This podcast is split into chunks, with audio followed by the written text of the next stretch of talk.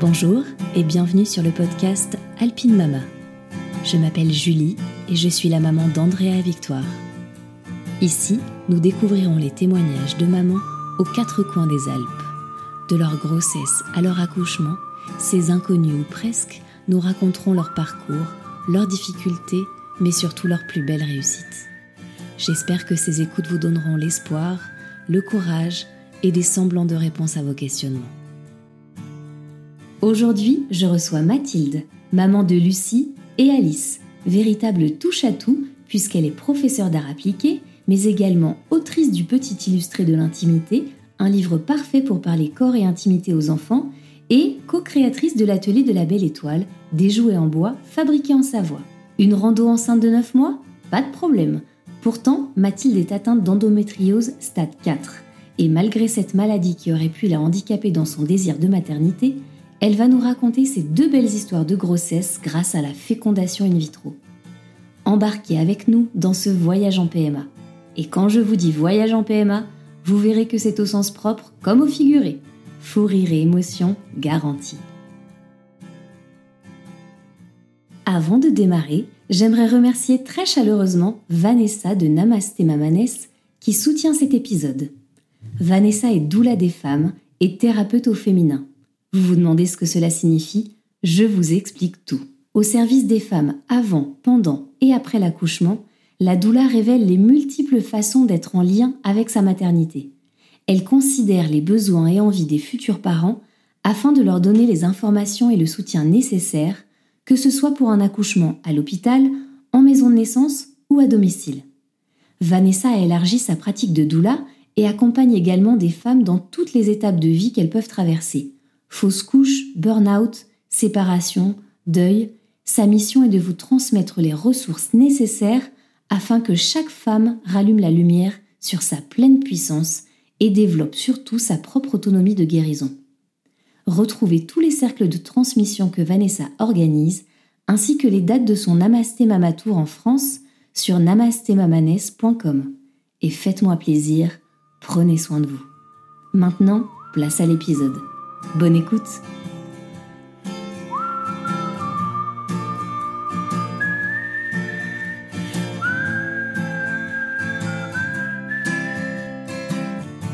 Bonjour Mathilde Bonjour. Merci beaucoup d'avoir accepté mon invitation au micro d'Alpine Mama. Je suis hyper contente que tu aies fait euh, de la route pour venir jusqu'à moi. Tu vas nous dire un petit peu d'où tu viens, mais c'est très très gentil à toi d'avoir accepté cette invitation. Avec plaisir. Mathilde, tu vas nous raconter euh, dans un premier temps qui tu es. Mhm. Donc, euh, je suis Mathilde. Je suis euh, la maman de deux petites filles, Lucie qui a 7 ans et Alice qui va avoir 4 ans très très bientôt. Voilà, j'habite Albertville en Savoie donc. Je suis pas du Haute-Savoyarde et je suis alors je suis pas originaire de la région, je suis je suis une Savoyarde de cœur du coup. Je suis en couple avec Romain depuis 14 ans maintenant. Et je suis, alors je suis multicasquette. je suis. Mouton à cinq pattes, hein. Ouais, voilà. Je suis euh, professeure d'art appliqué, je suis autrice de livres pour enfants, donc de livres d'éducation sexuelle dont le premier vient de sortir, euh, qui s'appelle Le Petit Illustré de l'intimité. Je mettrai euh, la petite source dans l'épisode parce que j'ai eu la chance de l'avoir entre les mains. Mm. Et il est, euh, il est de toute beauté ce livre pour les enfants, pour apprendre, en tout cas cet homme-là aux petites filles, c'est ça? Oui, c'est ça. le premier tome pour les petites filles et le deuxième tome pour pénis, scrotum, etc. Pour apprendre son intimité avec les, les vrais mots, les vrais. Voilà, savoir comment ça fonctionne pour les deux en fait, pour que les deux sachent comment les deux sont faits. Oui, avec des très belles illustrations. Merci. Voilà, et je suis aussi la co-créatrice euh, avec mon compagnon de l'Atelier de la Belle Étoile, qui est une marque euh, de jouets en bois euh, fabriquée en Savoie, qui fabrique des petits robots design avec du bois issu de forêt éco-gérée et des petits personnages qui sont tout mignons et non genrés. Voilà, donc c'est aussi cette entreprise qui édite nos livres. Ah oui, c'est une affaire de famille donc. Tout à fait. C'est ça. Et une affaire qui roule. qui roule pas mal et qui existe depuis, euh, depuis un an seulement, du coup. On vient de fêter notre anniversaire. Ouais, c'est chouette, bravo de vous être lancé dans cette belle aventure du Made in France en plus et euh, sur des sujets qui sont super, euh, super intéressants pour les enfants. Tu vas nous raconter euh, un petit peu plus de tout ça, mais j'aimerais bien te demander dans un premier temps de quelle famille tu viens? Alors moi, je viens d'une famille de filles. J'ai deux sœurs avec qui je m'entends très très très bien. En fait, on est en permanence connectés. Il paraît que c'est une catastrophe. Mon mec trouve que c'est un peu trop. Ça peut faire gagner du temps. voilà, non, non, c'est vraiment. je viens d'une famille très aimante très soudée, des parents qui ont été des parents incroyables. J'ai vraiment, je me rends compte plus ça, plus je grandis, plus je vieillis, plus je me rends compte que j'ai eu des parents vraiment euh, super présents, super aimants, euh, très justes. Et voilà, donc j'ai eu beaucoup de chance. Euh, donc j'ai deux petites sœurs, Camille et Clémence. Et voilà, et mes parents sont maintenant séparés, mais ils étaient ensemble jusqu'à il y a cinq ans. Voilà, parce que euh, mon papa, finalement, euh, après des années, s'est rendu compte que finalement, il préférait plutôt les hommes. Donc euh, voilà, il a fait le choix de quitter ma mère, malgré leur amour, parce que je pense qu'ils s'aiment et qu'ils s'aimaient très fort et qu'ils s'aiment toujours. Et ils, ont, et ils continuent d'avoir une, de partager un grand respect l'un de l'autre et une très très grande amitié. Et je crois qu'ils ont une relation assez incroyable malgré ça, malgré le fait que ça a été très difficile pour ma maman et aussi pour mon papa du coup. Mais voilà, c'est et c'est chouette que ça se passe bien de cette façon. Ouais, au final, ça se passe, ça se passe très bien. On passe encore, ça nous arrive de passer encore Noël ensemble.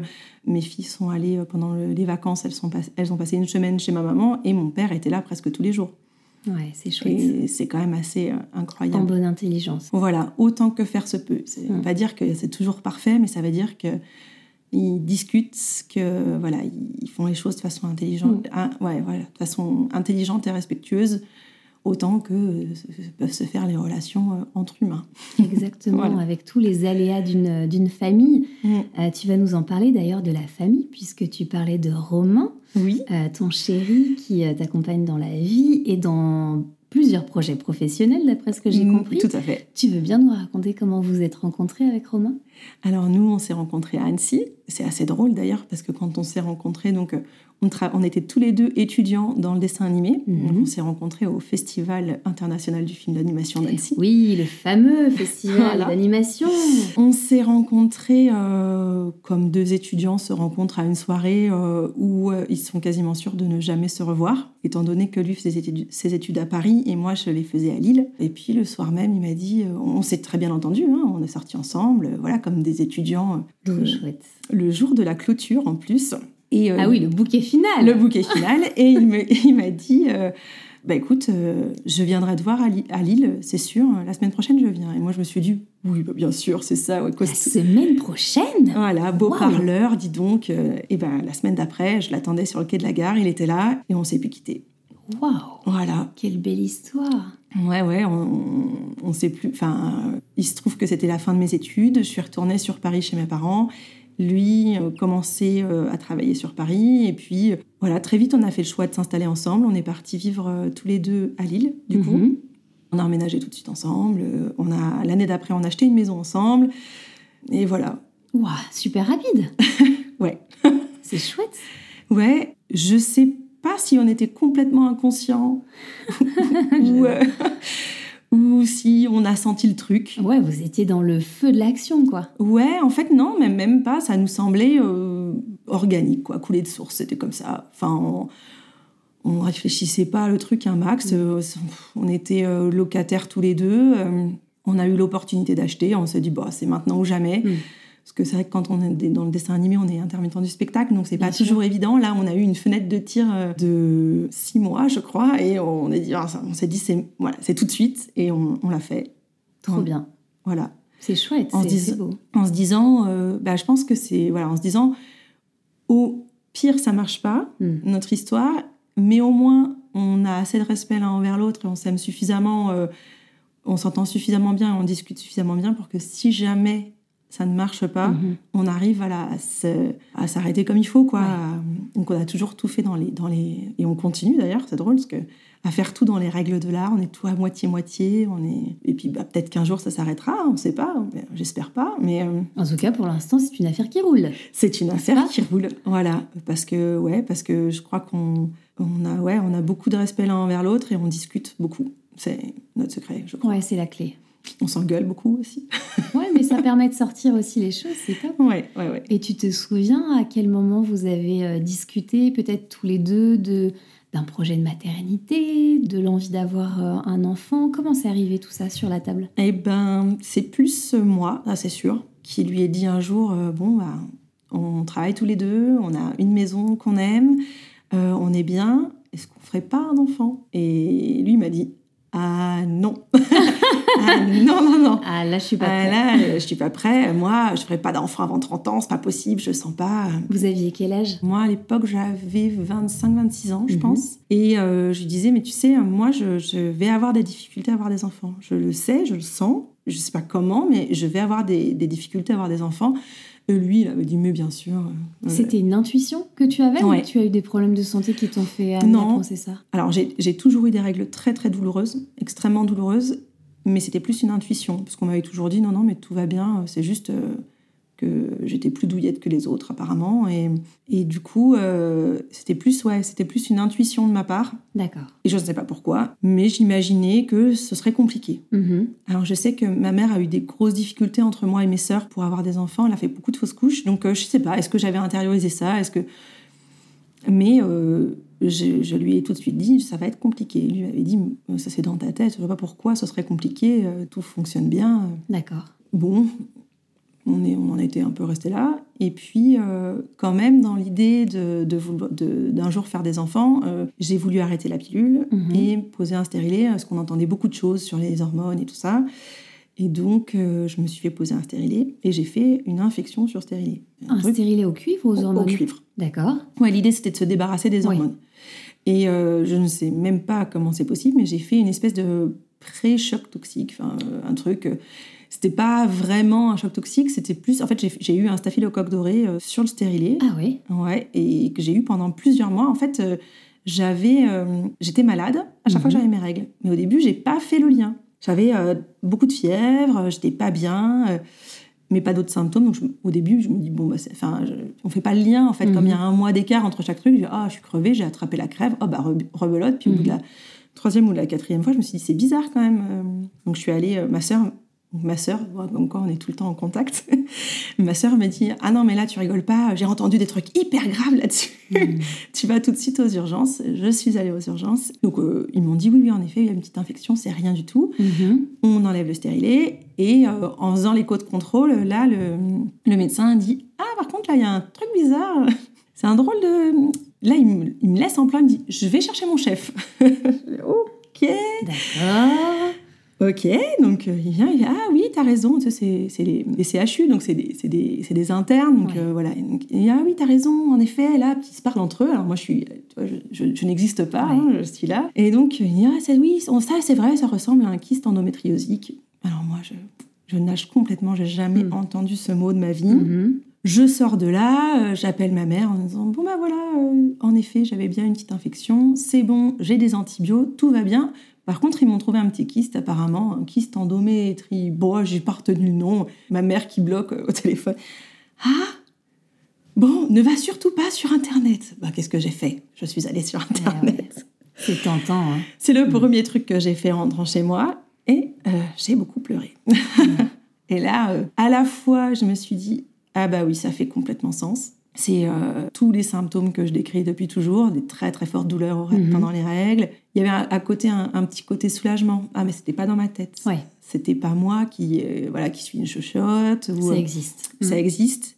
On sait qu'il y a ce problème. Maintenant, on va pouvoir travailler sur le problème. Mhm. Bon, le côté un peu moins fun, c'est que ce qui va souvent de pair avec l'endométriose, c'est en effet des difficultés à avoir des enfants. Donc, moi, ça faisait déjà, je pense, euh, un an ou deux que j'en parlais régulièrement à Romain et que régulièrement il me disait pas maintenant, je suis pas prêt, je le sens pas. On est trop jeune, on a plein de trucs à faire. Et puis en fait, euh, ben très vite, euh, j'ai eu des rendez-vous avec des spécialistes. Et puis très vite, on m'a dit, par contre, si vous voulez des enfants, c'est maintenant. Et donc il a fallu qu'il se Pour décide. mettre toutes les choses de Ouais. côté. Ouais. Il a fallu que Romain se décide un peu plus vite que prévu. Mhm. Mais finalement, c'était pas plus mal. euh, je pense que c'était plus de la peur et le fait qu'il y ait quelqu'un qui lui dise, euh, par contre, si vous en voulez un jour des enfants, en tout cas avec cette personne, Mhm. c'est maintenant. Et du coup, euh, Romain, il est comme ça. À partir du moment où il était décidé, il était décidé. C'est-à-dire qu'on aurait eu un enfant dans la demi-seconde, il était prêt dans sa Mhm. tête. Mhm. Sauf que, ben, surtout quand on a une endométriose, les enfants, ça ne se fait pas comme ça, quoi. Il faut un peu de temps. Donc, euh, Ça peut poser quelques difficultés, oui. voilà, ouais. Et donc, euh, je me suis fait opérer une première fois, D'accord. en 2012, si je dis pas de bêtises, parce que ça commence à faire un peu loin. Donc voilà, on, on m'a enlevé les kystes, on a tout nettoyé, et euh, tout de suite, on est ren- rentré en, en protocole de FIV. D'accord. Donc une FIV, c'est une fécondation in vitro, Euh, c'est-à-dire que on va prélever les ovules directement dans les ovaires de la femme. Mhm. Euh, on les met ensuite dans une petite boîte de pétri. On fait un prélèvement aussi chez le monsieur, mais qui est quand même vachement moins douloureux parce que on n'a pas besoin normalement, si tout va bien chez lui, d'aller lui prélever directement dans les Mhm. testicules. Euh, Il fait pougnette tranquillou dans une salle Et et ouais, puis il récupère. euh, récupèrent, ils mettent tout dans une boîte, Mhm. ils attendent que la nature fasse sa sélection, etc. Et ensuite, ils, ils attendent de, en général cinq jours. mhm, Et au bout de cinq jours, ils réimplantent l'embryon à l'intérieur directement de l'utérus De la maman. ouais. de la maman, en espérant que ça s'accroche. Où est-ce que tu as fait ce protocole de FIF, toi? À Lille. D'accord. Ouais, à l'époque, on habitait encore à Lille. Euh, du coup, voilà, on, donc on a fait ce protocole-là. Donc euh, le protocole, c'est c'est assez court au final. Alors, il y a plein de choses avant. hein. D'abord, euh, on m'a mis en, en ménopause médicamenteuse. Donc j'ai déjà été ménopausée, ça c'est quand même assez incroyable. Dingue. Ouais, pour mettre ton corps. pour mettre le corps au repos, pour que Mhm. tout soit bien propre, bien net, ça c'est pour l'endométriose. mhm, Ensuite, donc on part de, euh, du premier jour, soit du vrai premier jour, soit du premier jour supposé des règles, Mhm. et euh, on fait pendant 15 jours un traitement euh, à base d'hormones pour stimuler au maximum les ovaires. Et au bout du 15e jour, on a une autre piqûre qui déclenche l'ovulation. Enfin, Une piqûre qui arrête et une piqûre qui déclenche. D'accord. Et ensuite, on va au bloc et on, on prélève, donc avec une très très très grande seringue, à travers l'utérus. Enfin, on prélève pour aller directement chercher en fait tous les, euh, les ovules en fait qui sont pas encore sortis, c'est-à-dire qu'ils sont, elles sont, euh, en fait, faut regarder dans le livre. voit- c'est ça. dans- Il voit- faut regarder les belles illustrations du petit illustré euh, de l'intimité C'est ça. qui En va nous fait, montrer tout ça. En fait, au départ, une fois qu'on a ovulé, euh, l'ovule est tellement petit que c'est Mhm. impossible de la récupérer. Donc en fait, il faut récupérer les follicules qui contiennent l'ovule. D'accord. Donc il faut que ce soit presque ovulé, mais pas complètement. C'est-à-dire que le follicule soit mûr, mais que l'ovule ne, ne soit pas expulsé du follicule. D'accord. Donc on récupère toutes les follicules, on les met, un petit, euh, on les met dans les boîtes de pétri, et puis après on regarde le nombre d'embryons qui en est sorti. Donc moi par exemple, j'ai eu 21 ovules de récoltés. Mhm. Vous imaginez, c'est l'équivalent de deux ans d'ovulation d'un coup. Ça fait un petit peu mal. le prélèvement, ça fait très mal. Sachant que maintenant, ils le font plus, euh, quasiment plus, comme moi j'ai eu, euh, c'est-à-dire euh, sans anesthésie. D'accord. Maintenant, c'est euh, quasiment tout le temps anesthésie générale, on n'en parle plus. Et puis, euh, voilà. Euh, moi, non. À l'époque, c'était encore. euh, ils font une petite anesthésie au Locale. Mhm. Voilà, locale au niveau de l'aine. Et après, on sent quand même bien ce qui se passe. Voilà. Et puis ensuite, on, voilà, on mélange avec le, avec le papa ou avec un donneur, hein, si- Mhm. si, le papa n'est pas en mesure de fournir euh, des, des spermatozoïdes qui sont de qualité. Et on attend de voir s'il y a des embryons qui se forment. Parce que parfois, ça marche et parfois, ça marche moins bien. Nous, on a eu beaucoup de chance. On a réussi à avoir euh, 8 embryons, ce qui est énorme. Ce qui est beaucoup. Donc, 8 embryons, donc des blastocytes, c'est-à-dire euh, Oui. qui ont J5. Qui ont dépassé voilà, le- Voilà. Les, premiers jours, en tout cas, qui ont survécu aux premiers jours de la ça. mise en culture. Ouais. Exactement. Et en fait, euh, ce qu'on a appris après, c'est qu'ils sont classés. Ils ont un classement, euh, on leur donne les notes. Mm. Donc, euh, on avait des très beaux embryons. Donc, euh, grande fierté. C'est clair, ça fait du bien Ça fait moral. bien. Hein Ouais, Ouais. c'est ça. On ah, vous avez des beaux embryons. Non, merci. Et du coup, on nous a réimplanté un embryon d'abord. Donc, on a le choix en général, euh, su- suivant la qualité des embryons, on propose un ou deux embryons. Ouais, c'est ce que j'allais te demander parce que comment tu fais quoi? On te suggère? On te suggère. Ouais, nous, on nous a suggéré. Alors, on, on a le droit de faire le choix d'avoir envie d'avoir des jumeaux, pourquoi pas. Mhm. Sachant que les grossesses gémellaires, c'est aussi des grossesses qui sont souvent un peu plus compliquées, qui sont plus dures à gérer euh, pour plein de raisons. Donc, euh, Euh, oui, euh, nous, on nous a clairement dit, euh, vous avez des beaux embryons, mettez-en un déjà. Hmm. Le laborantin nous a dit, Ce- celui-là, vous allez voir, c'est un champion. On ne sait pas pourquoi, a priori, c'était pas le plus, le, le mieux classé de toute la portée d'embryons. On ne sait pas pourquoi, mais on a su après. Et à Lille, on nous a dit, vous savez, des fois, les laborantins, ils ont un feeling. Ils le fou. Ouais, c'est fou. Ils bougent bien, il leur plaît celui-là, quoi. Il se développe, il y a un truc. Et euh, du coup, mais vraiment, j'ai le souvenir du gars qui tend sa grosse pipette comme ça en disant Vous allez voir, celui-là, c'est un champion. Allez boire un verre ce soir parce que ce sera peut-être la dernière fois en longtemps. Waouh. Ouais. Alors attends, Mathilde, je fais une petite Ouais. parenthèse. Vous n'avez pas essayé naturellement avant de vous lancer dans ce programme de FIV? Alors, on nous a euh, laissé essayer pendant cinq mois, si je dis pas de bêtises, D'accord en disant parfois il y a des miracles, mais j'ai les deux trompes bouchées. Donc, euh, D'accord. Alors il y en a une qui était légèrement perméable, Bouché par l'endométriose. Par l'endométriose. En fait, l'endométriose, pour expliquer un petit peu plus peut-être, l'endométriose, c'est euh, l'endomètre, c'est ce qui tapisse euh, la paroi de l'utérus Mhm. et euh, c'est ce qui permet de faire un petit tapis pour que le bébé, enfin l'embryon s'accroche. Ouais. Tous les mois, quand il n'y a pas de- d'embryon, l'endomètre se dégrade et c'est ce- qui part dans les règles. Mhm. Et quand, euh, pour certaines personnes, il y a des petites cellules d'endomètre, au lieu de descendre vers le bas et de s'évacuer dans les règles, elles remontent. Donc elles remontent Oui. un peu partout. Et elles Sur remontent des parois où elle ne devrait pas aller. voilà, Oui. la plupart du temps, elles remontent à travers les trompes. Mhm. Elles vont se fixer sur les ovaires, donc elles font des kystes, Mhm. mais elles peuvent aller partout. C'est-à-dire qu'elles peuvent aller se coller jusque dans les poumons. Il peut y en avoir vraiment partout. Et elles continuent d'être vivantes, ça continue d'être des cellules d'endomètre. Et du coup, ça veut dire que tous les 28 jours, elles vont réagir comme des cellules d'endomètre, donc elles vont, euh, elles vont saigner. Ah oui. Et c'est ce sang qui va faire que les organes vont se coller entre eux, ce qu'on appelle des adhérences. Mhm, D'accord, d'accord. Donc on peut avoir l'utérus qui peut être collé à sa vessie, collé à son rectum, enfin à tout ce qui est autour. Quoi. Ah oui. Donc ça, Ce ça- qui entraîne des douleurs. c'est ce qui entraîne des douleurs. D'accord. Voilà. Il y a des très fortes Des fortes contractions euh, qui entraînent des, des douleurs, un peu comme des déchirements aussi, euh, des, enfin des impressions d'eux, hein, ça déchire pas vraiment, mais des fortes douleurs. Donc des douleurs pendant les règles, des douleurs, euh, ça dépend des femmes, hein, mais des douleurs pendant l'ovulation, Mhm. euh, des douleurs pendant les rapports, Mhm. des douleurs euh, quand on va uriner ou, ou à la selle. Ça, Ouais. enfin, ça dépend vraiment. Il y a des, suivant comment c'est fixé, ça dépend de plein de femmes. Et les douleurs peuvent être plus ou moins intenses. Mhm. Et c'est pas forcément en corrélation avec le nombre d'adhérences qu'il y a. Il y a des femmes qui ont peu d'adhérences mais qui ont des douleurs très très fortes, et des femmes qui ont beaucoup d'adhérences et qui en comparaison, elles arrivent quand même à vivre. Donc au final, moi j'ai, j'ai... donc il y a des stades dans l'endométriose. Oui. Donc euh, je crois qu'il y en a quatre, si je, je me souviens plus trop, parce que... mais il me semble que c'est quatre. Et moi je suis stade 4. Ah oui. Mais j'ai, par rapport à d'autres femmes qui peuvent être stade 2, j'arrive à vivre. J'ai des très très fortes douleurs euh, pendant mes règles. Pour te donner un exemple, quand j'ai commencé à accoucher, euh, et là, elles me disent Ah, vous gérez vachement bien. Je dis Mais moi, j'ai plus mal que ça quand j'ai mes règles. Et c'est tous les mois. Oui. Donc, euh, bon, au bout d'un certain moment, quand même, euh, quand t'es dilaté à 8, ça fait un peu plus mal quand même. Je...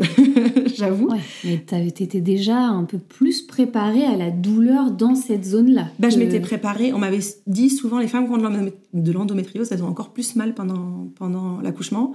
Donc je m'étais préparée à avoir très très mal. Et au début, ça allait par rapport à ce que j'ai l'habitude de- d'avoir euh, parfois. Oui. Ok, en tout cas, merci pour les explications parce que du coup, c'est un mot qu'on entend beaucoup, l'endométriose. Mm. On en avait parlé aussi avec Lisa, qui était ma toute première invitée, qui est touchée aussi par euh, cette maladie qui est euh, très difficile à vivre au quotidien Mm. pour euh, voilà et, et très très aléatoire aussi selon les femmes. ça. Les niveaux de douleur sont pas les mêmes, on n'a pas forcément les mêmes symptômes, donc c'est vrai que là, on, on en sait un petit peu plus. Mais alors, qu'est-ce que ça a donné? Cet embryon? Raconte-nous Ben, tout. ça a donné. Alors moi, j'y croyais pas du tout. Le gars à Lille euh, de- du laboratoire, lui, il était à fond. Mais moi, j'avais vu tellement de choses sur Internet parce que j'en ai regardé des choses. hein. J'ai pleuré, j'ai pleuré des soirées entières en regardant des, des forums, des machins, Ouais. des trucs, en me disant bon bah c'est mort en fait, c'est mort. Euh, Je me souviens être allée voir Romain, euh, mais puis il me- retrouve en pleurs, il me dit mais qu'est-ce qu'il y a? Je dis mais mais tu vas me quitter en fait parce que moi je pourrais pas donner d'enfant en fait, je j'y arriverai pas. Et il m'a dit mais t'es malade? Parce que il est un peu sans concession. il m'a dit mais toi tu me tu me quitterais si euh, moi j'étais infertile, si je pouvais pas avoir d'enfant. Mm. Je dis bah non enfin. Et il dit mais comment tu peux penser que moi Mm. parce que tu peux pas avoir d'enfant je vais te quitter? Il dit mais non pas du tout. Si on peut pas avoir d'enfant on adoptera, on trouvera, on fera un don, on fera, on fera tout ce qui est en notre pouvoir, on Mm. aura des enfants et on les élèvera à deux. Et à partir de là, tout s'est... Toi, je suis émue. Tout s'est Mm. vraiment débloqué parce que j'ai eu vachement moins de peur et surtout, j'ai eu la chance d'avoir un, un compagnon qui a été là tout le temps. Ouais. C'est qu'on voit souvent dans les procédures de PMA, donc euh, procréation médicalement assistée, vois, je te fais tous les, les acronymes. Merci beaucoup, c'est très très utile. On voit souvent des femmes toutes seules. Romain était très souvent le seul mec dans les salles d'attente. Ah ouais. C'est-à-dire qu'il m'a accompagné à tous les rendez-vous. Il est venu tout le temps. Et c'est vrai que souvent, les femmes sont. C'est pour beaucoup elles qui portent la charge, parce que c'est une grosse charge. C'est une charge mentale, parce qu'il y a des tonnes de rendez-vous, parce qu'il faut penser aux piqûres, parce qu'il faut comprendre le fonctionnement. Et en fait, souvent, c'est elle qui gère tout toute seule. quoi. Mm. Et Romain, non, il est vraiment venu à chaque Il a fois pris avec sa moi. place, quoi. Ouais. Ouais. Et il était là. Et du coup, euh, il m'a vraiment soutenu euh, ouais, tout du long. Parce que c'est vrai que c'est quand même beaucoup. euh, c'est lui qui me faisait mes piqûres. Ah ouais? Ouais, ouais. C'était, du coup, il était vraiment euh, partie prenante de. C'était notre projet à Ouais, tous les deux. Vous étiez ouais. vraiment à deux dans, euh, dans ce nouveau projet. Ouais, ouais, ouais. Du coup, voilà, on nous a mis ce- cet embryon. C'est chouette, ouais. On est allé dans notre restaurant préféré. Et on a bu. En pensant au laborantin. en pensant au laborantin. On s'est fait un peu plaisir. Et puis ensuite, bah, on a attendu. C'est très très long d'attendre. Combien que- de temps?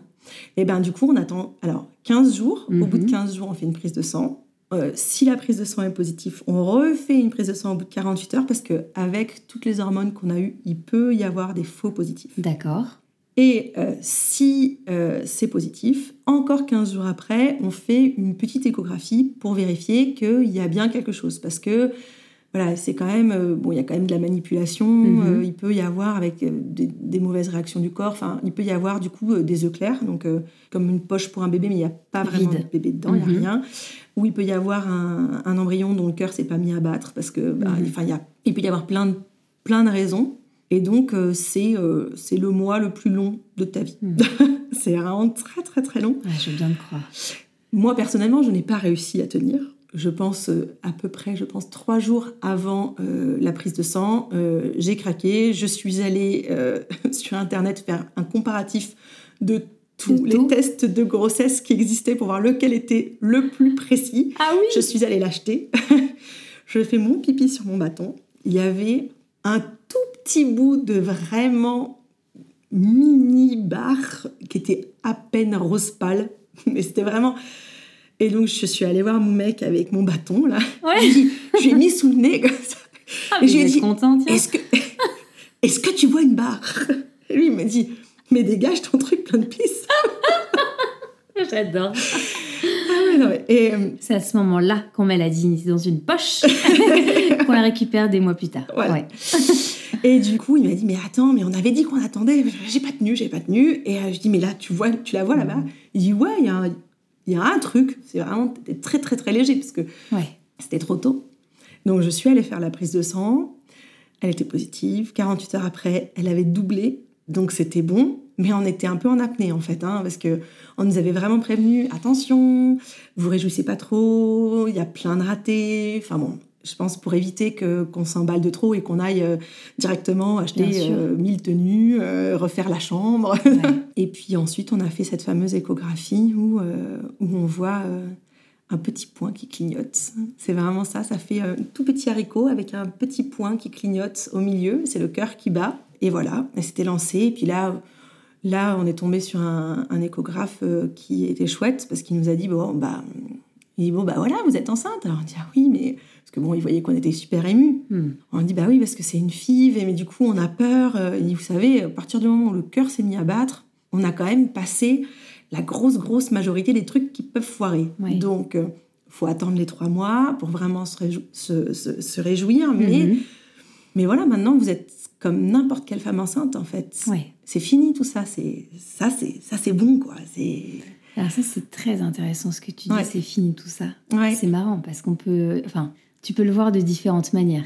Et c'est marrant parce que du coup, de la façon dont tu le dis, ça veut aussi dire, bon bah, là, on est un peu comme les autres. Ouais, c'est ça. Un peu euh, une grossesse qui se rapproche d'une grossesse normale, entre guillemets, classique. Bah, c'est ça. À partir Et- du moment où il y a grossesse, c'est Voilà. une grossesse, grossesse. Exactement, et Mm. c'est plus euh, en fait la partie conception qui était euh, un petit peu différente dans, dans votre couple, Mais Ouais. pour autant, ce qui était super rassurant dans, ce qui- dans le discours qu'il a eu, c'est que voilà, maintenant, c'est euh, comme tout le monde. Quoi. Ouais, c'est ça. Maintenant, c'est bah, va, va falloir vous trouver un gynéco, parce que j'en ai pas en fait. Mhm. Vu que j'étais suivie, il y a eu une période un peu particulière, parce que justement, tu es hyper entourée par toute une équipe de PMA qui t'explique tout, qui te drive tout. Et à partir du moment où tu es enceinte, ils te disent bah voilà, maintenant c'est fini, euh, débrouillez-vous en Ouais, fait. Euh, ouais. Tu te dis mais moi j'ai, j'ai pas de gynéco, euh, j'ai rien, je vais voir qui? Je- Parce que là, il y a eu cette euh, FIF qui a fonctionné du premier coup. Ouais. super chouette. Et en fait, tu, tu l'as expliqué dans les grandes étapes, mais si on fait un petit focus un peu sur cette période justement, avant que vous arriviez au moment où vous savez qu'il y a un petit embryon, enfin qu'il y en a huit du coup, Ouais. qui sont viables et que tu vas t'en faire implanter un, mais avant d'arriver à cette étape-là, tu te souviens un petit peu les, les phases par lesquelles vous êtes passé. Tu parlais de piqûres, tu disais que c'est Romain qui te faisait les piqûres. Concrètement, si on, si on veut donner un espèce de d'état des lieux, un espèce de petit planning de comment ça se passe quand on traverse une FIV, combien de temps ça dure et c'est quoi les, les- les étapes en fait principales? En fait, alors, ça dépend ce que tu considères comme étant la FIV. C'est-à-dire que c'est très long à partir du premier rendez-vous. Mhm. Jusqu'au moment où on te remet l'embryon. Il faut, en, en général, euh, il y a un an, parce qu'il faut faire des tas d'examens, il faut que l'infertilité soit avérée, on peut pas faire une FIV euh, juste comme ça, parce qu'on Oui. en a envie. Parce que clairement, toi, c'est- de ton propre chef que tu allais voir euh, quelqu'un pour dire bon, j'ai de l'endométriose, euh, Non. ça va être compliqué, je veux déjà faire une FIV ou on, on te l'a suggéré? Ah non, nous, on a été encadrés dès le départ. C'est-à-dire qu'à partir du moment où, à l'hôpital de Lille, ils ont vu que j'avais de l'endométriose, Mhm. je suis rentrée dans un protocole endométriose. D'accord. Et on nous a tout de suite orientés. En fait, il y a vraiment une espèce de colloque de plein de Mhm. professionnels qui travaillent ensemble. On est très, très euh, bien suivis. On a eu beaucoup de chance d'être déjà dans une grande ville où il y a un, Ouais. un super pôle qui est à la pointe pour tout ça. Et donc, euh, on a fait des rendez-vous, mais si tu veux, c'était. On- tu vas à un rendez-vous, on t'explique que tu as, on t'explique que tu vas te faire opérer, puis on t'explique la suite. Et euh, Ah oui, donc c'est la même, enfin, C'est la même Oui, équipe. c'est la même équipe qui a détecté ton endométriose, t'a opéré du coup de ses adhérences et t'a fait un, c'est comme un curetage en fait. Oui, c'est ça. Enfin, c'est une, c'est une célioscopie, donc on te fait Oui, plusieurs une petits trous. Voilà, c'est Voilà. ça. On enlève les kystes et puis on- ils m'ont gratté un peu. euh. Ouais, donc c'est la même team Ouais. de, de coach quoi qui t'a Ouais, accompagné du moment où t'as appris cette nouvelle jusqu'au moment où ils t'ont un petit peu plus laissé euh, voler tes propres ailes comme une grossesse qui a moins besoin d'être accompagnée quoi. C'est ça. Bah, pendant un an, on a été, euh, on allait tout le temps à, à- à l'hôpital. On voyait tout le temps les mêmes équipes en fait. Donc une année, c'était entre le moment où t'as découvert ton endométriose et le moment où ta première fille va fonctionner. Ouais, c'est ça. Ok. Ce qui est très court, hein. Ce qui est, ouais, tout à fait. parce que parce qu'on a eu beaucoup de chance justement d'être, euh, de pas avoir à nous faire la démarche. Mhm. Parce que quand tu vas de toi-même voir un gynéco en ville en Oui. disant écoutez, ça fait quelques années qu'on essaye de faire un enfant, on n'y arrive pas, etc., ça, Mm. ça peut être long. Là, du coup, nous, on n'a même pas essayé, Ouais, euh, ouais. quasiment, naturellement. Ouais. Vous n'avez pas eu besoin de perdre du temps, entre guillemets. Quoi. Vous êtes allé directement à la première solution qui a fonctionné. Bah, C'est-à-dire que l'en- le- l'endométriose, moi, elle, euh, elle, a, elle a toujours grossi très vite. D'accord. Donc, tous les mois où j'ai pas de, de, de pilule qui me bloque mes règles, qui les limite, ben, c'est un mois où j'ai de l'endométriose qui revient. Donc, plus on me laisse de moi essayer Oui. d'avoir un, un enfant, sachant que les, les, les probabilités que ça marche sont très faibles, Mhm. Plus l'endométriose revient et plus les probabilités que j'y- arrive sont faibles. D'accord, d'où le fait effectivement que vous n'ayez pas eu euh, besoin d'essayer pendant trop longtemps euh, tout Ouais, seul. Je quoi. sais plus, je crois. Je me demande si c'était pas trois mois. Enfin, Ouais, c'était ouais, juste avant Noël. Mais bon, très vite, ils nous ont dit non, mais laissez, laissez tomber, quoi. On va, on va passer à la suite. Euh, On avait la chance d'être jeune, parce Mhm. que c'est toujours pareil. Bon, c'est, c'est des chiffres, hein, mais euh, avant 30 ans, ça marche mieux. euh, voilà, il y a plein de paramètres euh, qui Ouais. rentrent en, en ligne de compte. Des paramètres et des paradoxes aussi, je trouve. Même si euh, c'est totalement justifié, mais c'est vrai que parfois, on a ce côté euh, Ah, mais vous êtes quand même jeune, laissez-vous aussi du temps Mm. pour tenter différentes choses. Mais en même temps, il y a cette euh, horloge biologique, quoi, pour vulgariser l'information, Mm. qui fait que on est aussi, un- entre guillemets, un petit peu pressé par le temps de, de vite y arriver et de squeezer un peu les étapes de plusieurs années où on galère. Donc, euh, ça fait du bien aussi d'entendre ce genre de témoignage de Ouais. FIV où les choses ont été prises en charge dès le départ avec une super équipe qui t'a accompagné, qui t'a guidé. T'as pas eu besoin de galérer, bon, même si t'es allé sur des faut voir des choses qui ont pu un peu te saper le moral, mais euh, ou peut-être même te donner quand même des informations mine de rien. Mais c'est chouette de voir un peu une avancée qui est faite de manière hyper efficace, quoi. Ouais, ouais, non, non, c'était très efficace. Puis euh, il y a aussi que euh, quand j'ai fait ma FIV, c'est moi qui ai aussi un peu speedé parce que je, je suis un peu une fonceuse. J'ai besoin que ça avance, j'ai besoin que ça bouge, j'ai besoin que. C'est pour ça que je dis que pour moi, presque la pire période, ça a été cette attente, Mm. c'est ce qui était vraiment insupportable pour moi. À la limite, j'aurais préféré qu'on me dise tout de suite Bon, écoutez, ça n'a pas marché, euh, Oui. on passe à la suite, mais on est dans l'action. Que là, cette attente, c'était Mm. horrible. Alors que le reste du temps, bah, en fait, euh, on se laissait guider, on avait, des, on avait un programme, donc on suivait le programme. Mhm. On a de la chance parce que, bon, c'est aussi parce qu'on était jeunes, on avait eu la chance de pas attendre longtemps, Oui. de pas avoir été déçus plein de fois. Bien de- sûr. Et puis qu'on en avait parlé entre nous, on l'a pris euh, assez bien. On a fait beaucoup de blagues euh, et on n'a jamais fait de secret. Mhm. Alors c'est vrai que du coup, le jour où j'étais enceinte, euh, j'étais enceinte de, de un jour, euh, tout- le monde entier le savait. C'est-à-dire qu'il n'y a pas eu de secret à attendre trois mois. Ouais. C'est que tout le monde savait exactement euh, ce qui se passait pour nous. Euh, moi, j'ai jamais ressenti le besoin, je peux le comprendre hein, qu'il y ait des gens qui, qui le ressentent, mais moi, j'ai jamais ressenti le besoin de, de cacher. Jamais eu l'impression que c'était honteux ou quoi. J'ai, Mm. Bon, bah, j'ai une maladie, j'ai une maladie, je, je suis obligée de suivre ce traitement, je, je le suis. Enfin, moi, je, suis je suis une bonne élève. Moi, on me dit, euh, il faut, faire, il faut prendre tel rendez-vous, tel truc, faire telle piqûre à tel moment, je fais, je, je, voilà, je, je fonce. Et puis, euh, c'est peut-être pour ça aussi qu'après, j'ai- quand ça s'est fini, j'étais un peu, euh, ouais, un peu désarçonnée en disant, bon, bah maintenant, c'est quoi la suite? Ouais.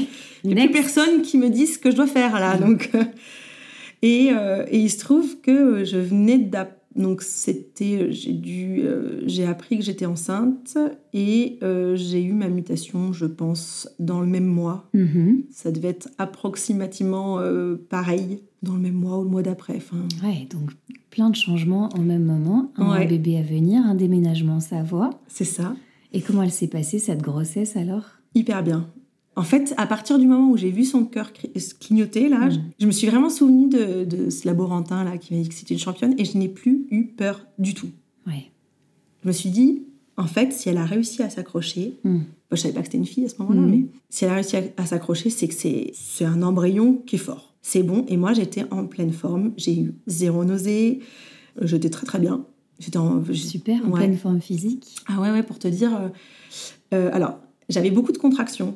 J'ai eu un, utérus très contractile euh, parce que déjà parce que j'arrivais dans un nouveau poste euh, en Savoie que j'ai eu envie de me donner à Donf. Donc Mhm. euh, j'ai fait, euh, j'étais enceinte de 7 mois, je faisais des sorties à Lyon avec les élèves, j'ai marché des kilomètres et des kilomètres, on a fait tout Lyon à, à pied.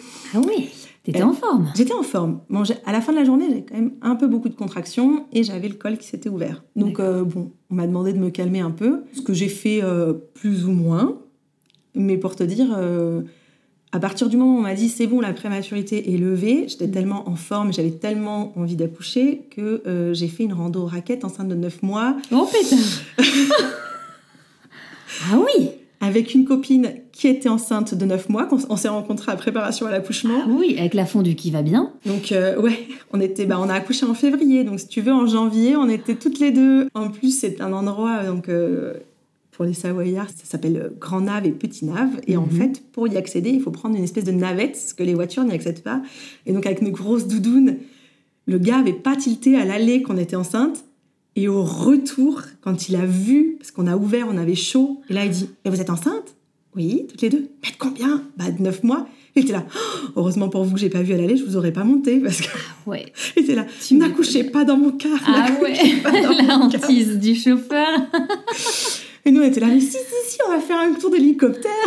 non, mais non. Ah ouais, vous étiez bien en forme, On d'accord. était super en forme. On n'avait pas d'enfant déjà. Hmm. Un premier, c'est quand même pas la même que le deuxième. Ouais, on était très en forme. Tellement que moi, j'ai été déclenchée. J'ai pas, euh, elle voulait pas sortir Après le terme, après le terme, cinq jours après terme. d'accord.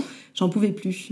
Donc euh, à l'époque, on habitait encore Moutier. Donc, Ouais. euh, et on faisait Moutier-Albertville tous les deux jours ou tous les jours pour aller vérifier si tout allait bien. Et moi, je disais, non mais faites-la sortir, faites ce que vous pouvez, moi je m'en fous.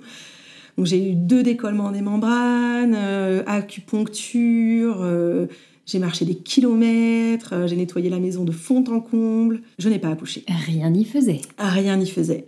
Et ça, c'est pareil, j'en- j'en étais sûre que ma mère n'a jamais accouché naturellement, elle a toujours été déclenchée. Pour toutes les trois Pour toutes les trois. D'accord. Et du coup, bah, j'ai été déclenchée. voilà. Comment ça s'est passé ton déclenchement? Tu as eu le l'ocytocine, tu as eu le petit tampon. Euh... Ocytocine direct. D'accord. Bah, c'était, c'est très curieux en fait. Hein. Quand on est déclenché, on nous donne rendez-vous. Bah, nous, on nous a dit le vendredi, bon, bah, rendez-vous, euh, non, je sais plus, ouais, ça devait être ça, rendez-vous mardi à 9h, on Eh vous oui. accouche.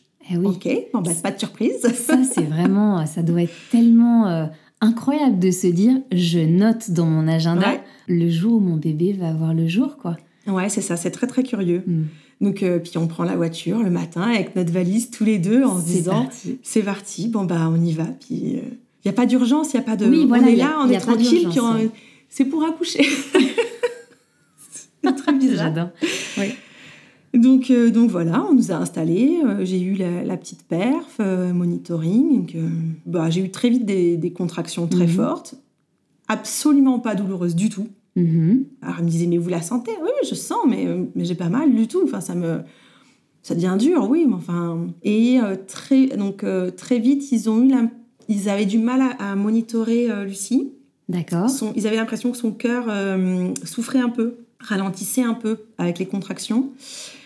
Et donc, ça s'est assez vite accéléré. Alors, tu vois, ça fait déjà 7 ans, donc je te dis ce dont je me souviens. Ça s'est très vite accéléré. Ils m'ont percé la poche des os. Mhm. Donc là, les contractions ont commencé à être plus fortes, euh, plus douloureuses. Mhm. Comme il perdait très souvent euh, son rythme cardiaque, ils m'ont alors ils, bon, ils nous ont tout de suite déplacé euh, en salle de naissance Mhm.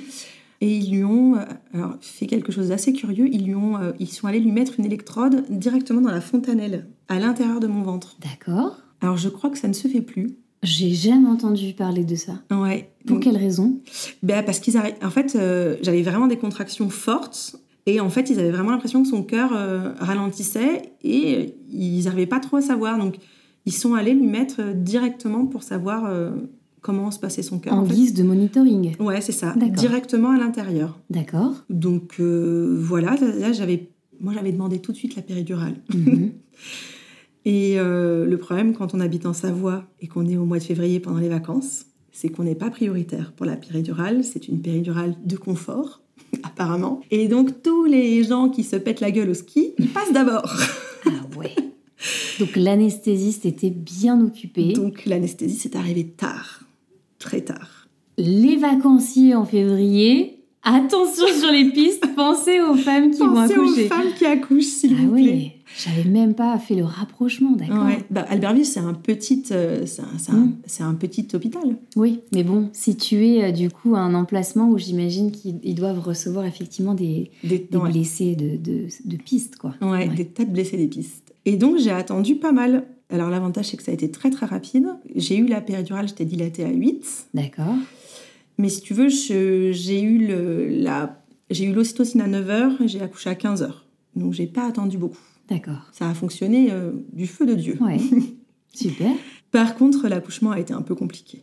J'ai été dilatée super vite, donc jusque-là tout allait bien, à part ce petit truc du cœur qui Mhm. allait pas trop bien. Et puis à un moment donné, ils ont décidé que c'était maintenant. C'était maintenant, il fallait qu'elle sorte tout de suite. Et là, euh, ben, pff, me suis pas très bien rendu compte, mais euh, c'était un peu la panique a priori. euh, avec le recul, ils étaient euh, quatre ou cinq dans la pièce. Mhm. Il y a quelqu'un qui m'a appuyé très fortement sur le ventre. Fallait tac. Moi, je j'étais plus là. hein. J'étais, euh, tous les souvenirs que j'ai, c'est Romain qui me les a racontés. Je, je n'étais euh, plus vraiment là. J'étais dans une espèce de Dans bulle. ton cocon. Ah oui. J'étais voilà. Et donc, euh, a priori, j'avais une femme qui était à califourchon sur moi, en train d'appuyer sur mon ventre. Ils ont sorti la ventouse parce qu'en fait, quand ils lui ont mis l'électrode, euh, Mhm. Lucie a priori a pas trop aimé et du coup, elle a bougé sa tête. Et du coup, au lieu de présenter le sommet du crâne, elle présentait le visage, donc ça ne passait plus. Elle regardait en l'air, du coup. C'est ça. Ouais. Du coup, ils sont allés. euh, elle- la, la gynéco nous a dit euh, si j'arrive à choper son oreille et à la remettre dans le bon sens, c'est bon. Sinon, c'est césarienne d'urgence. Enfin, ça va pas quoi. D'accord. Donc, ils lui ont chopé l'oreille. Elle a réussi à lui remettre. Elle avait le cordon deux fois autour du cou, une fois sous le bras. Donc, ça a été un peu. euh, Bon, là, heureusement que j'avais la péridurale, j'ai envie de te dire, parce que ça a été un peu euh, la boucherie. Enfin, moi, je, je comprenais. Enfin, là, j'étais vraiment. Je comprenais plus rien. hein. Mm. J'étais plus là. Et puis elle a réussi, euh, voilà, elle m'a fait pousser. euh, elle a dit là, euh, vous poussez maintenant, c'est maintenant, sinon c'est ça va pas du tout. Et Ouais, là, parce qu'en fait, elle l'a retourné dans le de manière ouais. à ce qu'elle, au lieu qu'elle regarde le, le- en l'air les étoiles, elle regarde le sol pour la passer en fait par voie basse. c'est ça. D'accord. Et du coup, voilà, elle a eu, elle a eu la ventouse et elle l'a sortie et elle nous a sorti un espèce de de petit paquet violet et gris qui avait une tête d'alien, Mm. mais c'était très impressionnant et Ouais. surtout qui ne bougeait pas et qui, Qui ne pleurait pas. Mm. Et là, c'était, tu vois, je suis, pardon, tu vois, j'en parle pas souvent. Et là, pendant quelques instants, on s'est dit tout ça pour ça, quoi. Tu vois? Ouais, ouais. Et puis, euh, C'est émouvant, mais oui, c'est émouvant. Tu m'émeus aussi, mais c'est c'est aussi assez important de le dire parce que c'est vrai que à la naissance d'un enfant, on a quand même un peu ces images en tête d'un, tu sais, ces vieux films là qu'on voyait au cinéma bah, avec sûr. le docteur qui met une tape sur les fesses. Évidemment, ça n'existe plus. mais on a ce truc en tête de se dire l'enfant il euh, sort, de il crie. ventre, il crie. Et en fait, Ouais. on, on a tendance à se dire, mais en fait, c'est un signe aussi de bonne santé. Et quand ça n'arrive pas, et qu'en plus ton bébé, ce qui peut être totalement normal qu'il ait Ouais. cette couleur, évidemment pas comme dans les films encore une fois, mais dans Ouais. la vraie vie, euh, gris, un peu grisâtre. Je parle pas voilà Voilà, de souffrance violette, violette. fétale, hein. hein, mais Ouais. là, voilà, sur une autre couleur, et puis voilà, la petite Ouais. tête un peu déformée et pas de cri. Pour l'avoir vécu comme toi, ça fout vraiment les jetons. Et Ah un quart ouais. de seconde, il y a un milliard de trucs qui te passent dans la tête. Ah ouais, quoi. c'est- très très. Donc c'est oui, c'est même sept ans après, on a Ouais. le droit de Tu vois, c'est fou. de tout ça. ouais. Et surtout, bah, du coup, euh, euh, si tu veux, ils nous l'ont présenté, ils sont fait voilà, et après, on l'emmène. Et elle n'avait pas bougé, elle était vraiment, tu sais, ils la tenaient comme un paquet, tu Ouais, vois, ouais, par ouais, le ventre. Ils l'ont emmenée tout de suite. Et la gynéco qui a dit Monsieur, vous pouvez les suivre. Alors lui, il est parti, puis moi, je me suis retrouvée toute seule avec euh, lui qui était en train de partir et le bébé qui criait pas. Et là, c'était. Elle a passé la porte et là, on a entendu un cri monumental. On s'est regardé et c'était. C'était. Ça y est, c'était fini, c'était c'était le bonheur. On était Et heureusement que c'est arrivé parce que toi arrivé, ah ouais. seule, sans Ah le non. papa, sans le bébé et sans cette information là, ma pauvre. Ouais, bah, ça ça- aurait pu être euh, difficile encore cette, ce temps à attendre. Ouais. En attendant Moi, que. ça va, ça a, été, ça a été au final très rapide, mais c'est vrai, c'est des, des instants qui sont suspendus où tu te dis, oh, t'as tout qui. Voilà, tu te refais tout le film et tu te dis, Mm. c'est pas possible. Ouais. Et voilà, ils sont partis avec, et du coup, Romain restait un petit peu avec, avec moi, et puis. euh, et moi, j'étais toujours un peu perdue quand même, Mhm. parce que ça a fait beaucoup rire l'équipe, mais j'ai dit, et là, qu'est-ce que je fais? Je pousse encore Non, c'est bon, madame, elle est partie. Bah en même temps, c'est légitime pour le placenta et tout. Oui, mais c'était pas vraiment ma question, je pense. Ok. J'étais vraiment plus là. Moi, je savais pas ce qu'il fallait Ouais, que je fasse. ouais. Euh, Comme j'ai eu la péridurale très tard, il m'avait un petit peu euh, shooté euh, avec du gaz. Du gaz, d'accord. Parce que du coup, ça a été quand même enfin, assez long. et du coup, je pense que j'étais, ça m'avait un peu droguée quand même. Mm. J'étais moyen là. Ça, plus effectivement l'événement qui fait que tu es quand même, comme tu disais, vachement dans ta bulle Ouais, et tu reviens un peu, euh, peu à peu à toi et à la réalité de ce qui est en train de se passer, quoi. ouais, ouais. Et donc voilà, après ils nous l'ont, ils nous l'ont ramené et euh, Donc ils sont partis lui faire en fait les premiers, oui, les premiers soins, soins, peut-être un sont- petit check euh, suite à son cœur qui peut-être faisait un peu des. Ouais, mais a priori, c'est tout de suite revenu parce qu'ils sont revenus assez vite. Voilà, le temps que, je, je- que le placenta sorte, Mhm. euh, ils sont revenus très vite. Ils l'ont emmailloté un peu, voilà, puis ils me l'ont mis sur moi. Et euh, tout de suite, on l'a mise au sein. Mhm. Et je me souviens m'être dit, ok, donc je suis maman. Et pourquoi euh, je ne sens pas cette vague absolue incroyable? Je suis extrêmement soulagée. Hmm, Je ressens pas un amour inconditionnel ouais. sur le moment, j'ai pas plus pensé que ça, mais je me, je me suis pas dit, ok, c'était vraiment plus de, de, de la sidération. Tu t'attendais au coup de foudre? Je m'attendais à ça. Et c'est drôle parce que moi, je m'attendais à ça, je l'ai pas eu. Mon mec s'y attendait pas du tout, et lui, il l'a eu, mais puissance 1000, quoi. Il était là, il l'a regardé, il était là, je comprends pas, je la connais pas, et je l'aime extrêmement fort. Et moi, je dis, ah, bah, je la connais pas, et je comprends toujours pas que je suis maman. Ouais. Il va me falloir un peu de temps. Et moi, les premiers mois ont été un peu, euh, un peu comme ça, un peu en suspens. Pas les trois premiers mois, mais, mais presque. Où, Hmm. alors déjà, elle pleurait énormément. Elle avait des très fortes coliques et euh, on savait pas quoi faire. On était tout perdu. Et moi, euh, je- dormais pas. J'étais éclatée. Et je me suis, il y a même un des moments où je me suis dit, mais je, je comprends qu'on puisse péter les plombs et faire du mal à son enfant. parce que euh, tout pour qu'elle se taise en fait. Genre, je suis tellement dans un état Ouais. de fatigue intense que je peux plus en fait. Alors heureusement Romain lui il était très présent, il était là, il a Ouais. beaucoup géré, il a fait des allers-retours, euh, il a usé le, le couloir à faire des allers-retours en la portant, lui chantant des chansons. Mais moi je je gérais pas extrêmement bien. C'était pas un baby blues, je pense pas. C'est juste qu'il a fallu qu'elle fasse ses premiers sourires et là Mm. là j'ai et là en fait c'est venu crescendo l'amour Mm. la fierté, l'amour. Le... Mais il m'a fallu du temps. Oui, c'est c'est encore une fois intéressant que tu le dises. Ouais. C'est pas évident parce qu'on culpabilise beaucoup peut-être à penser ça, mais c'est très important parce que on peut avoir le coup de foudre comme euh, Mm. du coup Romain l'a eu pour sa fille, mais on peut aussi euh, ne pas l'avoir, et ce qui est totalement légitime puisque on se connaît qu'à moitié finalement quand Bah on oui. découvre le visage de ce petit bébé, euh, on est parent pour la première fois, tout est nouveau, chaque chaque minute, chaque, chaque seconde, chaque heure est nouvelle et on Ouais. apprend des choses et c'est pas et en plus on a ce, ce truc de euh, voilà un bus nous est quand même passé dessus on a l'impression après avoir accouché donc faut qu'on se remette de tout ça et l'état de fatigue l'état de fébrilité Mm. le changement de, de statut tout ça tout ça tout ça cumulé fait que voilà il suffit effectivement que on cumule de la fatigue ou autre et c'est euh, c'est la cata et, et le moment où on a un vrai crush en fait euh, il peut venir quelques Ouais. temps après Ouais, il faut bien pas sûr. culpabiliser quoi c'est vraiment un truc qu'on découvre chez d'autres mamans aussi c'est Moi, c'est j'ai intéressant pas culpabilisé. J'ai pas le souvenir d'avoir culpabilisé. Par contre, je, je... déjà, d'une, j'étais pas prête. Hmm. Je m'étais pas préparée. J'avais pas préparé la naissance. J'avais préparé sa chambre. Mais c'était très superficiel. J'avais pas euh, prévu que bah, j'aurais plus le temps de me faire à manger, que j'aurais plus le temps de me doucher. Ouais, que tout mon temps serait consacré euh, 100% à elle. ouais parce qu'elle était très en demande. J'ai détesté allaiter. Mhm. J'ai quand même allaité trois mois. ah oui J'ai détesté ça. Et je l'ai refait les deux fois, hein, parce que là, peut-être il y avait de la culpabilité, je ne sais pas, mais euh, j'ai vraiment. Je supportais pas mon odeur. C'est un truc de fou. Je ne supportais pas mon odeur quand j'allaite. Je me sens en permanence. J'ai l'impression que je pue, que la terre entière sent que je pue, alors que fou il paraît que pas du tout. Je, à la fois, j'ai pas beaucoup de lait, enfin, j'en ai assez, hein, mais euh, et à la fois, mes seins coulent en permanence.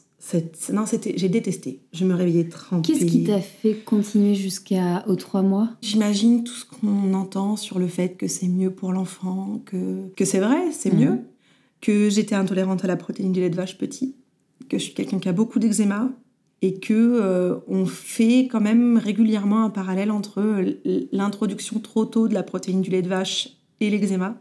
Je voulais pas ça pour ma fille, donc, euh, donc je me suis forcée. Voilà. Ah. Et, et je me suis. euh, j'a- J'avais extrêmement mal. J'ai pas eu de crevasse, etc. J'ai eu, j'ai eu un engorgement, mais tu vois, ça fonctionnait plutôt pas mal. Mais, j'ai- Mhm. mais c'était. euh, la mettre au sein, c'était comme me mettre des pinces crocodiles au bout des tétons. Mm. C'était l'horreur. Je souffrais, j'étais pas bien. j'ai Euh, l'image Mhm. On voit bien. hein. Euh, ça m'a fait ça pour les deux d'ailleurs. Et donc du coup, euh, en fait, j'ai attendu, euh, j'ai attendu euh, pour la sevrer d'aller voir, de pouvoir aller voir un allergologue d'accord euh, spécialiste dans les nourrissons et qui euh, nous a nous a conseillé un lait à base de riz, un lait infantile d'accord spécial pour pour les nourrissons qui est extrêmement cher, qui pue, mais qui fait que j'ai pu progressivement arrêter d'allaiter Lucie. Ouais. d'accord Et puis j'ai pu reprendre le travail, et puis j'ai pu euh, être de nouveau mieux, et puis hein, profiter d'elle autrement, et pas plus être que dans cette espèce de, de soin, en fait. Mhm. C'était que du soin. Mhm. Et euh, c'était que du soin pour elle, et moi je me, suis complètement oubliée. Quand je revois les photos de cette époque-là, euh, je me dis, ah ouais, ça se voit que c'était pas la forme. ouais Voilà. Tu te consacrais à elle Ouais, à elle. Et puis, euh, il fallait qu'on trouve une maison absolument, parce qu'on était dans un logement de fonction qui ne nous était pas destiné. Euh, euh, L'école dans laquelle je tra- travaille avait eu pitié de nous parce que j'arrivais enceinte du- de l'autre bout de la France, Mhm. donc ils nous avaient filé cet appart, mais c'était que pour un an, donc il fallait trouver absolument un autre logement. Donc, ouais, c'était- une période qui était pas la plus évidente. Mhm. Mais bon, elle, elle grandissait bien, elle était en pleine forme, elle était, magnifique. Donc, euh, et donc à un moment donné vous êtes dit tiens remettons le couvert Ouais, alors pas tout de suite. hein. Il a fallu attendre un peu. Quand elle a eu deux ans et demi, je pense, on s'est dit euh, Ah, tiens, ce serait quand même bien de, de lui donner une petite sœur ou un petit frère. Et donc, euh, oui, ça c'est assez rigolo. Il a fallu, euh, donc, euh, bah, sachant qu'on est, que j'étais infertile, on s'est dit Bon, bah, pareil, on va peut-être. On a peut-être potentiellement envie d'un autre enfant un jour. Il va falloir s'y prendre tôt. Il faut prendre rendez-vous avec un professionnel de santé. Vous ça se- connaissiez le protocole, donc il y avait moins de surprises? Alors, on connaissait le protocole, oui, mais à Lille, euh, dans un endroit qui est euh, extrêmement bien desservi en transport, euh, où on n'habitait pas très loin de l'hôpital, qui est un très gros hôpital. Là, on habite à Albertville. Mhm. Comment ça se passe? Et, et d'ailleurs, petite parenthèse, si je peux me permettre de te demander, toi qui avais fait ce, ce staphylocoque avec ce, stérilet, comment vous vous êtes débrouillé pendant ces années pour que tu tombes pas enceinte tout de suite Si tu voulais pas, tu étais toujours dans la démarche de ne pas reprendre des hormones ou, euh, Non, si, si. Alors, j'ai pas vraiment eu le choix. Il n'y a qu'une seule solution pour éviter que l'endométriose revienne, c'est euh, bloquer au maximum les règles avec euh, des hormones. Donc, j'ai repris de synthèse, oui. Ouais, j'ai repris, euh, j'ai repris la pilule. Ouais, Ah Mhm. oui, j'ai dû reprendre la pilule. Je me souviens même plus trop. D'accord. On est allé voir euh, le gynéco d'Albertville Mhm. qui nous a dit si vous voulez euh, avoir des enfants, il faut réopérer parce que la maladie est revenue. D'accord. Ben, on a recommencé euh, plus ou moins la même chose. J'ai été réopérée. Ensuite, on nous a expliqué que pour faire la FIV, il fallait qu'on aille à Grenoble. Donc, c'est pas tout à fait la même euh, logistique. En Savoie, c'était pas possible. En En Savoie. Haute-Savoie non plus En- alors, euh, c'est nous, ils nous ont dit Grenoble. D'accord. Donc, on a, bah, c'est pareil, on n'a pas trop cherché. hein, on est allé à Grenoble. À Grenoble, euh, on nous a, on, on a expliqué notre parcours. Mhm. Parce que ce que je t'ai pas dit, c'est qu'on a, on a eu huit embryons. On nous en a mis un, mais il en restait sept. Eh oui. Donc, ils ont été cryoconservés, donc ils ont été congelés, quoi. Ouais. Et donc, euh, donc, on raconte notre histoire. Ça, c'est un, c'est un coût, par curiosité, ou c'est euh, pris en charge? Euh, c'est pris en charge, euh, je crois que si je dis pas de bêtises, c'est pris en charge pendant deux ans après la FIV, D'accord. mais je dis peut-être une bêtise, et après il me semble que c'est 17 euros par an, D'accord. Et le, le, tout le protocole de la FIV a été pris en charge? 100%. D'accord, à 100%. Super. En, en France, euh, pour les couples hétérosexuels qui ont un problème avéré, Mhm. c'est euh, gratuit et pris en charge à D'accord. 100%. D'accord. Malheureusement, si on ne fait pas partie de ces catégories, euh, c'est euh, très compliqué, très cher, et il faut aller à l'étranger. Oui. Donc euh, voilà.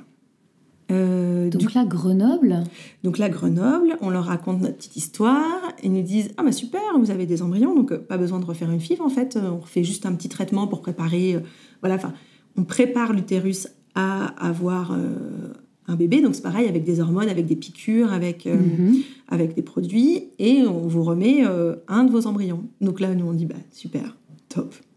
Et puis euh, la dame enchaîne en nous disant Et donc, vous pensez que vous pouvez les chercher quand? Eh oui, en fait, j'étais en train de me dire, mais ils sont à Lille, tes embryons. Et mes embryons sont à Lille. Et nous, on est en Savoie. Et donc, du coup, eh ben, il faut aller les chercher.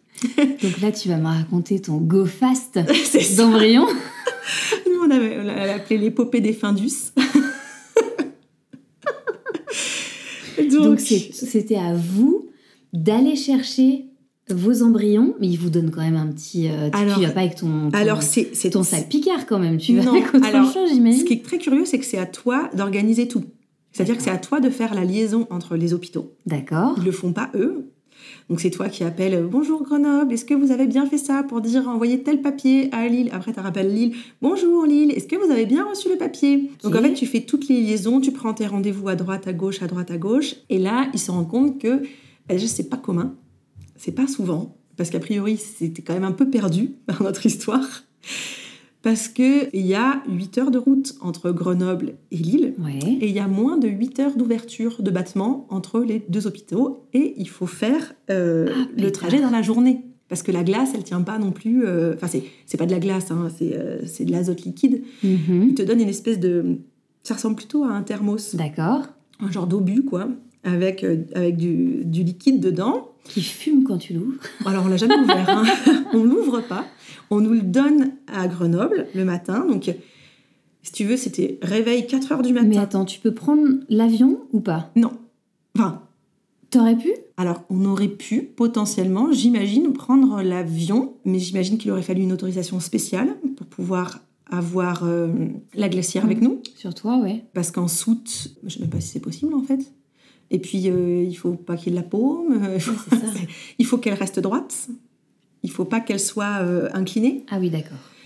Donc, si tu veux, il n'en a même pas trop été question. Puis, l'avion, ça veut dire euh, il faut aller à Lyon. Oui, oui. Non, mais c'est clair que géographiquement, c'était pas simple, ouais. À Lille, il faut, il faut avoir une voiture parce Ouais. que l'aéroport, il est à Léquin, il n'est Mhm. pas à Lille en fait. Donc, il faut reprendre. Enfin, c'était trop compliqué. Donc vous avez fait le trajet de quelle façon? Et ben, on a pris notre En voiture. Non, alors c'est complètement fou parce qu'en plus, donc réveil à 4 h du matin, départ à 5 h pour être à 6 h. Ils avaient ouvert spécialement pour nous à Grenoble pour pouvoir nous donner la glacière. Le matos. À 5 h du matin, la voiture ne démarre pas. Oh pétard C'est un signe, je te un- dis. C'est un signe, euh, plus, de, plus de batterie. Donc, euh, D'où les pinces crocos qui voilà. reviennent. D'où les passes croco, dans le dépanneur qui vient. Et moi en panique, bah ça y est, c'est foutu. Donc non, non, on était, on était tout pile, euh, on était à 7h moins le quart à, Grenoble. À Grenoble, ils nous filent euh, donc le, le thermos en nous disant bien, il faut que ça reste droit. Donc là, qu'est-ce que tu fais? Ben, Nous, on avait le... Tu bouges plus. Alors nous, on avait le siège auto de notre fille. Et donc, on a sanglé le thermos dans le siège auto. C'est assez marrant. Donc, donc, on fait la- le trajet au max en faisant quasiment pas de pause pour arriver à temps à Lille. Pour que, donc à Lille, on leur donne le thermos, ils remplissent pas tout de suite. Ils remettent du liquide Mhm. et ils nous remettent euh, les embryons. Euh, mais c'est tout un protocole, hein, Ah parce ouais, que c'est pour éviter le trafic, etc. Donc, euh, et on signe, on vérifie le nombre d'embryons. euh, ah, voilà, c'est c'est très très millimétré. Donc, donc ça, c'était le donc le soir, on leur donne la, la glacière. Mhm. Nous, bah, on a une soirée à Lille, donc on est retourné dans notre euh, restaurant préféré de Lille. Tous les deux, c'était assez rigolo. Le lendemain matin, rebelote, euh, ouverture de- du centre à Lille, rien que pour nous, pour qu'on puisse chercher nos, nos- cette fois-ci nos embryons euh, le plus tôt possible pour pouvoir retourner à Grenoble le plus tôt possible avant la fermeture. Parce que arriver à Grenoble, il faut qu'ils recomptent, vérifier qu'on n'a pas revendu un embryon en route ou Mais attends, il y a un truc que je comprends pas. Pourquoi vous avez dû passer par Grenoble pour ce fameux thermos? Ils pouvaient pas vous le donner à Lille, que vous traciez directement à Lille? Eh ben non, parce que c'est le thermos appartient à Grenoble, donc il faut qu'ils reviennent à Grenoble. Et apparemment, c'est compliqué de se les envoyer par la poste. Oh pétard, d'accord. Et puis de toute façon, c'est là, là pour le coup, t'es vraiment pas aidé. Hein. Tu gères tout tout seul, quoi. C'est, Ah, convoyeur de- d'embryons. c'est ça, c'est ça. Donc convoyeur d'embryons. Donc euh, bah, on arrive à Grenoble, on laisse les embryons et on rentre chez nous. Et puis ben, On attend. on attend. on attend. Là, on nous, euh, on attend d'avoir de nouveau un, rendez- un Mhm. rendez-vous. On nous represcrit les médicaments, les machins, les trucs. Et puis là, bah, on recommence euh, la même chose. Ok. Protocole, euh, 15 jours de piqûre, avec des échographies, des prises de sang tous les matins. Donc, bah, la même chose, quoi. Mhm. Et puis, euh, puis re, repareil, donc on, a le, on nous remet l'embryon, euh, on le décongèle, on vérifie qu'il est toujours vivant, parce qu'il peut y avoir des problèmes à la décongélation. Mhm. Et puis on nous le remet euh, directement dans l'utérus. Ok. Et rebelote du premier coup. Et ça a tout de suite fonctionné. Ouais. Super. Du premier coup, pareil, euh, on nous a fait plein de compliments sur nos beaux embryons. euh, C'est chouette. donc voilà, euh, et cette fois-ci, bah, encore une petite fille, Mhm. une petite Alice, Mhm. qui euh, est très très très différente de sa sœur. C'est incroyable.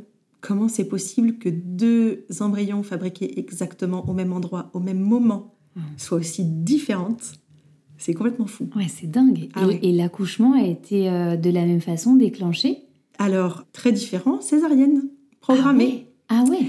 Du coup, alors on ne sait pas si c'est à cause de l'endométriose ou pour... Enfin, on ne sait pas pourquoi, mais Alice ne s'est jamais retournée. D'accord. Donc, euh, bébé en siège, euh, bassin trop petit, Mhm. ou limite trop petit. Enfin, ils n'étaient pas sûrs, mais bon, du coup, pas le choix. D'accord. Et puis, euh, moi, ça me rassurait parce que j'avais... Ma sage-femme m'avait un petit peu expliqué ce qui se passait si jamais euh, il relevait la tête ou voilà. Enfin, vu notre expérience avec la première, Mhm. j'ai pas eu très envie d'essayer. Mhm. Et donc, euh, bah, pareil, rendez-vous, euh, madame, à 9h, à telle heure, euh, tel jour. euh, et puis, bah, on accouche. donc voilà, cette fois-ci, 15 jours en avance. Voilà, on m'avait tout bien expliqué, comment ça allait se passer la césarienne. Et puis, euh, et puis j'ai été très, très, très malade pendant la césarienne. J'ai vomi sans arrêt. Aïe, aïe, aïe. En fait, a priori, elle appuyait sur le nerf vague, si j'ai bien tout compris ce qu'ils Mhm. m'ont dit, parce que c'est pareil, hein, j'étais... euh, Et donc, j'ai passé mon temps à vomir et à tomber dans les pommes pendant toute la césarienne. Et donc, je me sentais partir, et j'étais là, je suis en train de mourir, je vais laisser mon mec avec deux enfants, le pauvre, il va jamais s'en sortir. Le pauvre. Mais c'est fou ça. Ah, mais j'ai vraiment pensé ça, j'étais en train de dire, je suis en train de mourir là. J'entendais, en plus, j'ai perdu quand même pas mal de sang, j'entendais le sang tomber par terre, et j'étais là, je suis vraiment en train de mourir là, je- ça va pas du tout. Bon, il se trouve que dès qu'ils me l'ont enlevé, ça allait beaucoup mieux. D'accord. Parce qu'en effet, voilà, c'était, c'était euh, à partir du moment où ils m'ont mis, euh, le, où en fait ils ont, ils, ils m'ont, ils m'ont mis l'anesthésie, tous les muscles se sont relâchés et du coup euh, le, le bébé a appuyé de tout son poids pas au bon endroit. Donc, euh. Donc j'ai, euh, j'ai, eu de la chance, j'étais avec une équipe super, une dame qui était d'une douceur infinie, qui me caressait les cheveux alors que j'étais en train de lui vomir dessus la peau. Oh, sympa. Ah ouais, elle, elle disait mais ça va, mais ça, ça va passer, c'est rien. Elle m'expliquait vraiment tout. Elle me disait alors là on va faire ça, là on va faire ci. Vous inquiétez pas si vous vous sentez partir, tout va bien, on contrôle et tout. Enfin, elle était vraiment Adorable. adorable. Je ne sais pas qui c'était, mais mais euh, je parce que j'ai comme c'était un peu sanglé euh, Mm. sur la, j'ai pas trop pu euh, la voir ou savoir son prénom ou quoi, mais elle était vraiment très très douce et elle m'a beaucoup aidée. Et donc là, euh, ils m'ont sorti le bébé le plus. Alors là, par contre, bébé de film. Eh oui. Césarienne. Césarienne. La tête n'a pas été euh, étirée. toute rose, magnifique, poupon. euh, alors là, le portrait craché de son père. Et voilà. Donc, euh, Chouette. ouais. Et là, ouais, ouais, très différent par contre là. Là, Mm. coup de foudre, tout de suite. Alors que du coup, je l'attendais pas parce que je m'étais dit, ça fera comme la première fois. Ouais. Il va me falloir du temps. Là, ils me l'ont présenté. Je me suis dit, c'est incroyable. Mm. Qui est cet enfant? Je ne la connais pas. Elle ne me ressemble pas du tout. Mm. Alors que la première me ressemble quand même beaucoup. Et ouais, instantanément, euh, incroyable. Alors que j'avais vraiment peur en plus de, de moins aimer. J'avais tellement d'amour pour, mon- pour ma grande je me disais, comment c'est possible d'aimer un autre être autant? Eh oui. Eh ben oui. C'est des a- questions qu'on se pose légitimement, Ouais. mais ça se fait tout seul. Ouais, ouais, tout de suite. euh, Voilà. Eh ben, Notre dis donc, quelle Alice. aventure Ouais, voilà. Notre petite Alice, toute euh, aussi blonde aux yeux bleus que sa sœur est brune aux yeux marrons. Eh ouais, deux filles, deux filles. Ouais. Ça sera peut-être le titre de ton épisode. Ouais, ouais, c'est chouette. ouais. Bravo pour ce parcours, dis donc. euh, Ouais. pas, pas évident dès le départ, mais alors mené euh, comme une chef, quoi. Ouais, bah je sais pas, Tout tu vois, c'est c'est euh, sans trop réfléchir en suivant ce qu'on nous a Mhm. dit et puis voilà et puis euh, on avance quoi. Et euh, petite dernière parenthèse, mais ton endométriose aujourd'hui, j'imagine qu'elle est peut-être encore présente. Ouais, toujours oui. J'ai été réopérée en 2019, Ouais. 19, 18, je ne sais plus, tu vois. 2019. Pas si longtemps en tout Il n'y cas. a pas si longtemps. Ça fait oui non, c'était en 2019. Mhm. Là, j'ai été opérée euh, à Lyon par un professeur qui est spécialisé dans l'endométriose. Mhm. et euh, qui a fait ça très très bien. J'ai, suis restée 4 heures au bloc, euh, un truc avec, avec assistance trobo, enfin la totale. Et là, il était très très très content de lui. Il m'a dit là, j'ai tout bien nettoyé, c'est nickel, c'est fini. Et ben non, c'est déjà revenu. Mais, euh, mais voilà, je sais que je faut que je j'essaye d'espacer le plus possible entre les opérations Mhm. au maximum, tant que la douleur est supportable et que, et que ça m'handicape pas trop au quotidien. Et puis, je, je me ferai réopérer jusqu'à ce qu'un jour, on puisse euh, tout m'enlever, euh, que j'ai plus de cycle et du coup, euh, que ça, voilà, les cellules arrêtent de, de vivre leur petite oui. vie en dehors de mon utérus. tu as envisagé cette, euh, cette ultime opération? Ah ouais, mais alors là, le jour où ce sera le cas, ce sera une libération. D'accord. Pourquoi c'est quelque chose que tu envisages pas tout de suite? Tu- Bon, alors, je suis trop jeune. Je t'ai pas dit mon âge, mais- parce que j'ai oublié. J'ai 36 ans. Mhm. Et en fait, euh, c'est quand même vraiment déconseillé avant les 47 ans. Je sais pas pourquoi 7 d'ailleurs. Il m'a dit 45, quar- ouais, 47. D'accord. Parce que euh, à partir du moment où tu es ménopausée, où tu n'as plus d'hormones, tu as des risques à accentuer de- d'ostéoporose, de, de plein de choses en fait, euh, de Mhm. plein de maladies euh, qui sont liées à, à, normalement plus de vieillesse. Donc, Mhm. euh, donc voilà, on patiente au max tant que je vis bien, que je gère J'ai appris à quand même plutôt bien gérer la douleur. Je fais une espèce de semi-sophrologie, euh, Mhm. un mix personnel, un truc. Et donc, euh, donc pour l'instant, ça va, je, je gère. Donc tant que je gère, je reste comme ça. Et puis quand je gérerai plus et que ce sera trop compliqué, je, je me referai réopérer. Et puis, puis voilà. Eh bien, bravo Mathilde hein, pour tout ça. Bah merci. Merci d'avoir euh, raconté toute ton histoire. Ouais, ça fait une longue histoire en fait. hein. Ouais. Merci. Avec plaisir. Merci à toi de nous avoir lu une page intime de ta vie. Nous te souhaitons un bonheur infini avec ta famille et un vrai épanouissement dans ta vie de femme. Merci à vous pour votre écoute. Si vous avez aimé, remplissez les 5 étoiles et n'hésitez pas à souffler le podcast à votre copine, sœur, collègue, cousine. Suivez-moi également sur Instagram at alpinemamapodcast.